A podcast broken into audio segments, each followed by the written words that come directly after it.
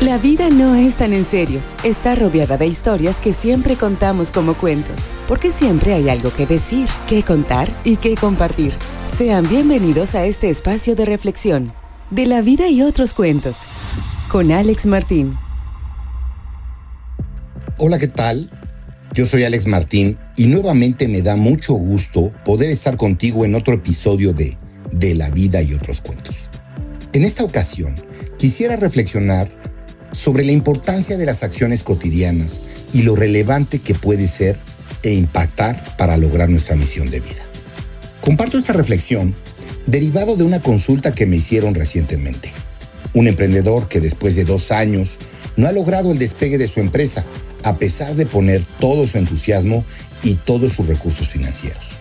Cierto que son tiempos muy irregulares, ya que cuando parece que se detonará el nuevo crecimiento económico con la apertura y el levantamiento paulatino de la pandemia, algo en el ambiente comercial hace que se vuelva a poner el freno a este despegue. En nuestra charla comentábamos lo sencillo que aparentemente se ve el emprendimiento de una empresa. Claro, para el que lleva tiempo y ya domina su actividad, eh, pareciera ante los ojos de los demás que es algo muy sencillo, muy simple. Pero los invito a analizar todo el esfuerzo que hay detrás eh, de, este emprendimiento, ¿no? Cuántas horas de planeación, cuántos proyectos que no ha logrado, cuántas horas empleadas para lograr el éxito. Suena fácil, a veces se ve fácil, pero en realidad hay muchas horas de esfuerzo atrás del emprendimiento de una empresa. Pero más allá de estas acciones eh, laborales para lograrlo, es lo que debemos de analizar respecto a qué mueve en verdad a las personas para mantenerse en esa constancia de lograr sus objetivos personales. Como es tradición, me puse a buscar información al respecto y en aceleratucarrera.com encontré un artículo escrito por José Ramón que habla un poco al respecto. Y me hace pensar si sabes cuál es tu mayor deseo en la vida. Pues es una pregunta que muchas personas no pueden contestar de manera concreta. Cada persona es una cabeza, cada cabeza es un mundo eh, sobre qué desea y qué concibe, pues las percepciones siempre son diferentes incluso conceptualmente. Para algunos, su motivo de vida son los hijos, para otros el dinero, para otros trabajar en algo que les llene o que llene el tiempo de su existencia, etcétera. Y así encontraremos diferentes motivos personales para eh, ser motivadores en su vida. Pero hay algo en lo que la mayoría de las personas coinciden cuando les llega esta pregunta. ¿Cuál es su mayor deseo? Y la respuesta generalmente es ser feliz. Ese deseo es un gran deseo, un propósito o un deseo que responde desde el corazón. Pero cierto es que para lograr ser feliz se logra mediante las acciones cotidianas. Seguramente Has escuchado a aquellos que dicen pequeños grandes pasos. Recuerdo a mi tía Crisi que sabiamente alguna vez me dio un consejo. Llena tu vida de grandes, pequeños detalles. De ahí que hoy he pensado en la importancia de las acciones cotidianas. Y coincido con José Ramón, quien en su escrito clasifica los deseos en tres tipos. Pequeños deseos, deseos cotidianos y grandes deseos. Estos últimos considero que son aquellos que realmente surgen, como lo he dicho, desde el fondo del corazón. Y porque son fáciles de reconocer, porque más allá de ellos no hay algún otro. Son fines últimos. Por ejemplo, pues, la felicidad, el amor, la paz, el estar bien con uno mismo. Pensemos, tu deseo es ser millonario. Y yo te pregunto, ¿para qué? ¿Cuál es la verdadera finalidad? Y tal vez una posible respuesta será para dejar de trabajar y pasar más tiempo viajando con mi familia. Y si te volviera a preguntar, ¿para qué? Es muy seguro que al término de un par de veces esta pregunta se conteste con quiero ser más feliz. Y si te vuelvo a preguntar, ¿para qué? Pues puede que me vuelvas a responder, pues te he dicho, para ser feliz. Y esto es debido que es un fin último. Y entonces pues ya no hay respuesta más allá, es decir, ser feliz es uno de los más grandes deseos. El tema en cuestión es cómo llegar a esos deseos, a esos objetivos que nos plasmamos como motivo de vida. Y aquí me viene el pensamiento filosófico, como siempre, que afirma Aristóteles en su libro cuarto de la metafísica. Ser se dice de muchas maneras. Y me parece que la felicidad encuadra perfectamente en esta reflexión y en esta concepción. Pues para cada persona, la felicidad significa algo distinto. Hay para quien la felicidad consiste en disfrutar con su familia. Para otros, el trabajar en lo que más les apasiona lo consideran la felicidad plena. Y para otros, pues sentirse realizados en alguna actividad deportiva. Y así encontramos que eh, para cada persona el concepto de felicidad es distinto. Y es aquí donde los pequeños deseos cobran importancia. Tener una familia, el desarrollo profesional, ser voluntario en Ucrania o en África, pues son objetivos a cumplir. Y en la medida que vayamos realizando nuestros pequeños deseos, los logros nos irán acercando cada vez a los grandes deseos. La verdadera cuestión es saber fijar los pequeños deseos y lograr llegar a ellos. Y a partir de nuestras acciones cotidianas, realizarnos para concretarlos. Si quieres tener una familia para ser feliz, bueno, primero debes de trabajar día a día para que eso se convierta en realidad. Deberás buscar una pareja o cuidar a la que ya tienes. Invertir tiempo de calidad con tus hijos. Aprovechar y disfrutar cada uno de los momentos con ellos. De esta manera irás construyendo una familia. Son pequeñas acciones cotidianas las que te ayudarán a que alcances y cumplas los pequeños deseos. Y una vez cuando ya hayas conseguido estos, vendrán otros, tus grandes deseos, y vendrán de la mano, como una consecuencia de los pequeños deseos cumplidos. Lo que te quiero decir es que siempre vayas por tus grandes deseos. Se dice que el que verdaderamente fracasa por lo general, pues es porque no lo intenta. Puede que tengas miedo al fracaso, a sufrir o a equivocarte, pero recuerda que en cada acción que no se logre te llenará también de una nueva experiencia que se irá transformando en conocimiento. Nada ni nadie te asegura que tus deseos se cumplirán. Lo que sí es seguro es que de no hacer nada, pues nada te llevará a ellos. Pero es más probable que si tus acciones cotidianas, esas de día a día, van encaminadas al logro de estos pequeños deseos, se alcance. De cualquier manera, tendrás que pasar por una serie de aprendizajes y retos para poder llevar a cabo estas acciones que te acerquen a cumplir tus sueños. Puede que en algunas ocasiones conlleve riesgos. Y es ahí cuando debes preguntarte si vale la pena. Si realmente vale la pena tomar el riesgo, pues es muy seguro que sea un camino hacia ese gran deseo. A manera de una conclusión parcial, es la fuerza de las acciones cotidianas las que necesariamente te encaminan y encaminan tus esfuerzos para cumplir los grandes deseos. El uso de una metodología para plantear tus objetivos o los pequeños deseos, pues te ayudará de manera importante para organizar cada uno de tus esfuerzos. ¿Y tú conoces alguna metodología para elaborar objetivos? Utilizar objetivos es una manera de organizar el trabajo y los esfuerzos. Nuevamente te invito a reflexionar en que conocer diferentes metodologías y hacerlas propias siempre ayudan, no solo para las actividades laborales, sino también para tu vida personal. Y entonces vamos a dar un vuelco a este podcast. Y quiero presentarte hoy la metodología SMART. Y seguramente te preguntarás, ¿qué son los objetivos SMART?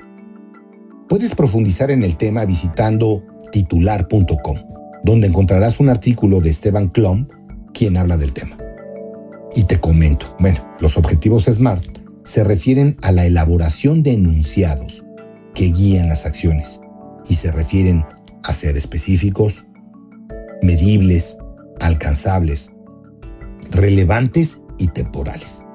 Los objetivos encaminan a ir a metas concretas que te permite analizar el desempeño de nuestros esfuerzos.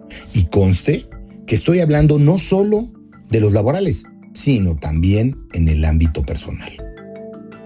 Si hablamos en el ámbito laboral, pues son de gran utilidad, sobre todo en áreas pues, de marketing o en cualquier área de una empresa que requiera ordenar y medir su trabajo de una manera sistemática.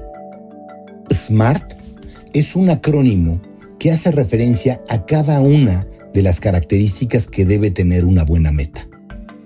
Así, un objetivo es SMART cuando es específico, specific, medible, measurable, alcanzable, achievable, relevante, relevant y temporal, timely. Te comparto cada una de las características que conforman este criterio SMART.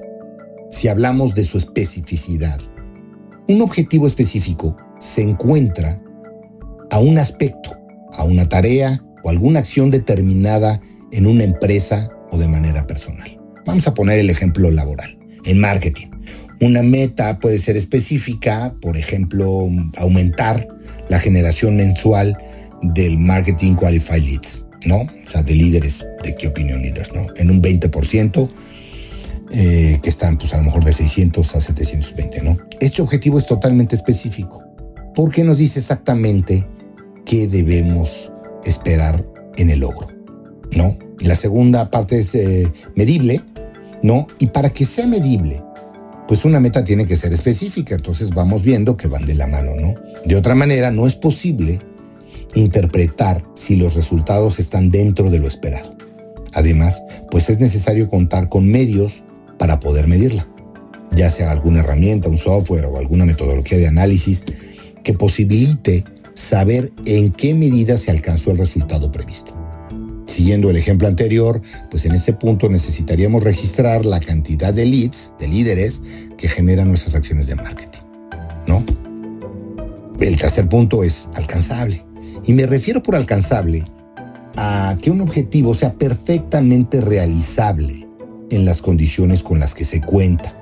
Por ejemplo, de acuerdo a las características de la empresa y del mercado, pretender aumentar esta generación de los eh, leads eh, en un 75%, pues podría ser demasiado alta o demasiado corta, ¿no? Es muy importante plantearse que las metas sean realistas, teniendo en cuenta que sobre la base de su cumplimiento se puede luego apuntar a un objetivo mayor, alcanzar nuestros grandes deseos. Por otro lado, en este punto es importante especificar a través de qué acción o acciones se pretende lograr dicho objetivo. En nuestro ejemplo que hemos dicho de los eh, marketing eh, qualified leads, podría aumentarse creando una mayor variedad de ofertas descargables en un sitio web, por ejemplo. ¿No? Ahora, vamos al punto relevante.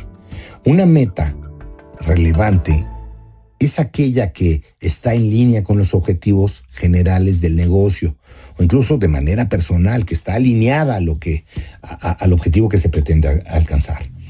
No tiene sentido plantearse acciones cuyos resultados no sean eh, subsidiarios de algunos objetivos, ¿no? Y sobre todo de objetivos generales para una empresa, ¿no? Y me refiero pues tal vez a su plan de desarrollo.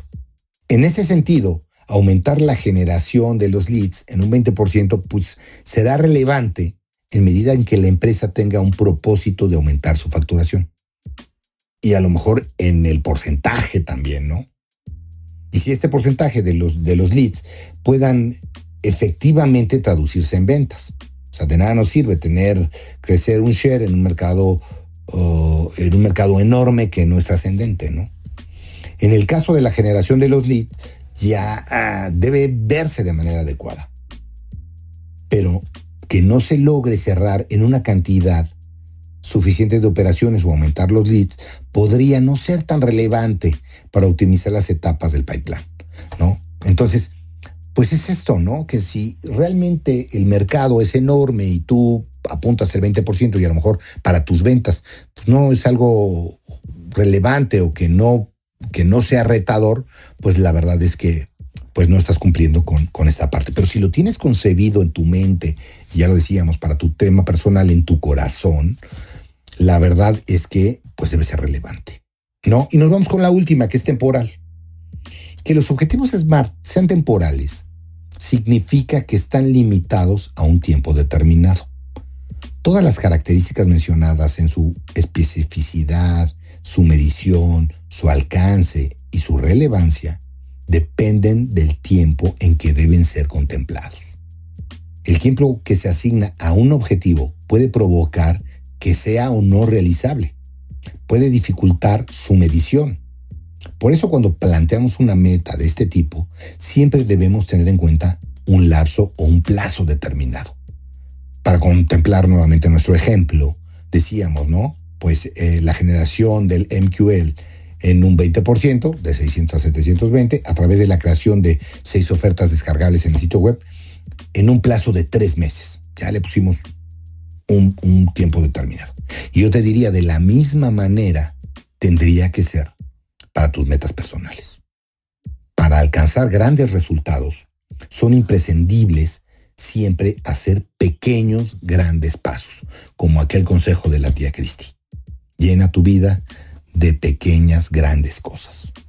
¿No? O sea, a lo mejor tu primer objetivo SMART puede ser elaborar una lista de cinco objetivos para este fin de semana y anotarlos en un archivo, en una libreta, para aprender a crearlos, ¿no? Y aplicarlos en tu vida, ya sea profesional o en tu vida personal.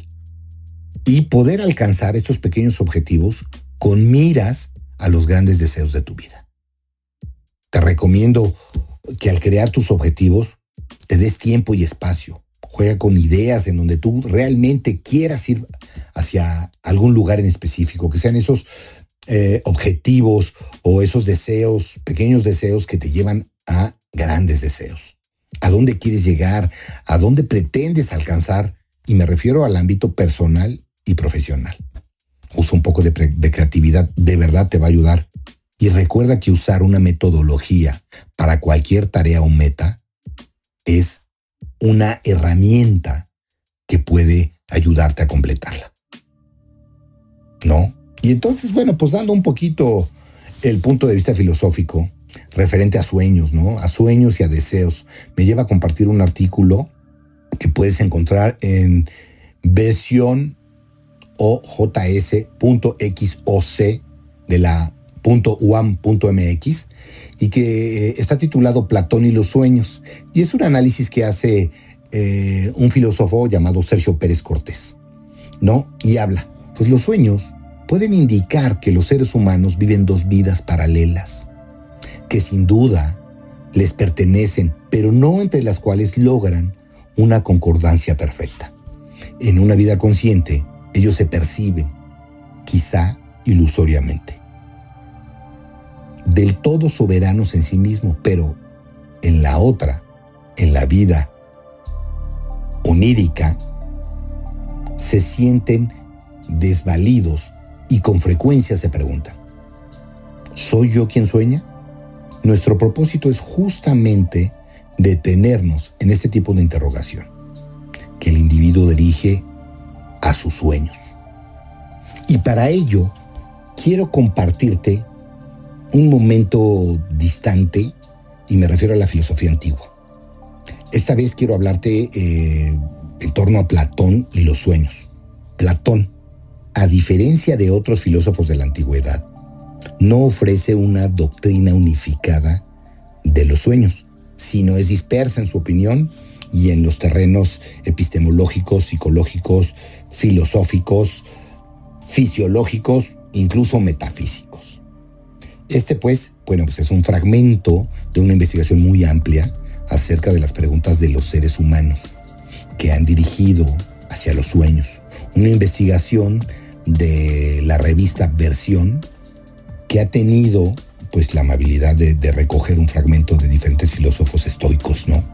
Como saben, bueno, pues la, mi, mi, formación va enfocada mucho al tema estoicismo para ser como más pragmático, como más ligero, ¿no? Y entonces, bueno, pues nuevamente te invito a marchar sobre la brecha de estos sueños, ¿no? Las referencias a lo largo de los diálogos de Platón a los sueños, pues son relativamente numerosas y extensas habla constantemente de ellos, pero no constituyen una doctrina homogénea. Tiene diversos conceptos a través de, los diálogos de Platón. Bueno, pues Platón parece haber encontrado los sueños un poco al pasar, como parte de la existencia humana. Pero a diferencia de Aristóteles, pues no le merecen como centrar un tema específico. Sus opiniones respecto a la fenomenología onírica se dispersa en diversos diálogos. En algunos con, pues, con matices, con énfasis diversos y en, y en algunos otros con opiniones que la verdad son difícilmente compatibles unos con otros. Por eso no es un tema específico el tema de los sueños para Platón. Y quizá la razón en general sea que los sueños son una realidad en cierto modo lejana y hasta contrapuesta al esfuerzo racional de la filosofía que propone Platón. Eh, de verdad, respecto a los sueños eh, como lo maneja Platón, se encuentra aún muy próximo hacia el saber tradicional de los griegos y de su tiempo. También es profundamente influenciado por la escuela pitagórica. Con todo, los sueños también forman parte de la vida humana, sin ofrecer una doctrina específica. Platón no los deja fuera de su filosofía y expresa con, suficiente amplitud su concepción de esta forma de experiencia. De modo que si nos ponemos a seguir la huella de Platón respecto a los sueños, pues es incierta. Es muy cambiante, ¿no? Eh, se traza a través de, eh, de, diversos diálogos, ¿no? No podemos hablar de uno en concreto, sino habla en diferentes momentos en los diálogos de Platón. Y expone diversas dimensiones que se van descubriendo, diversos aspectos que los resalta, ¿no? Hoy en día, si pensamos en nuestra modernidad, pues vas a encontrar un, horizonte de un problema muy lejano al suyo, al de Platón, ¿no? Eh, y bueno, pues la verdad es que no, no, quiero hacerte una presentación puramente filosófica, ¿no? Sino detenerme en alguna relación de las doctrinas filosóficas que toca Platón y examinar el sueño como un fenómeno humano en diversas dimensiones, poniendo el contacto con su contexto histórico y espiritual. Y me refiero, bueno, pues si el sueño y el alma, ¿no?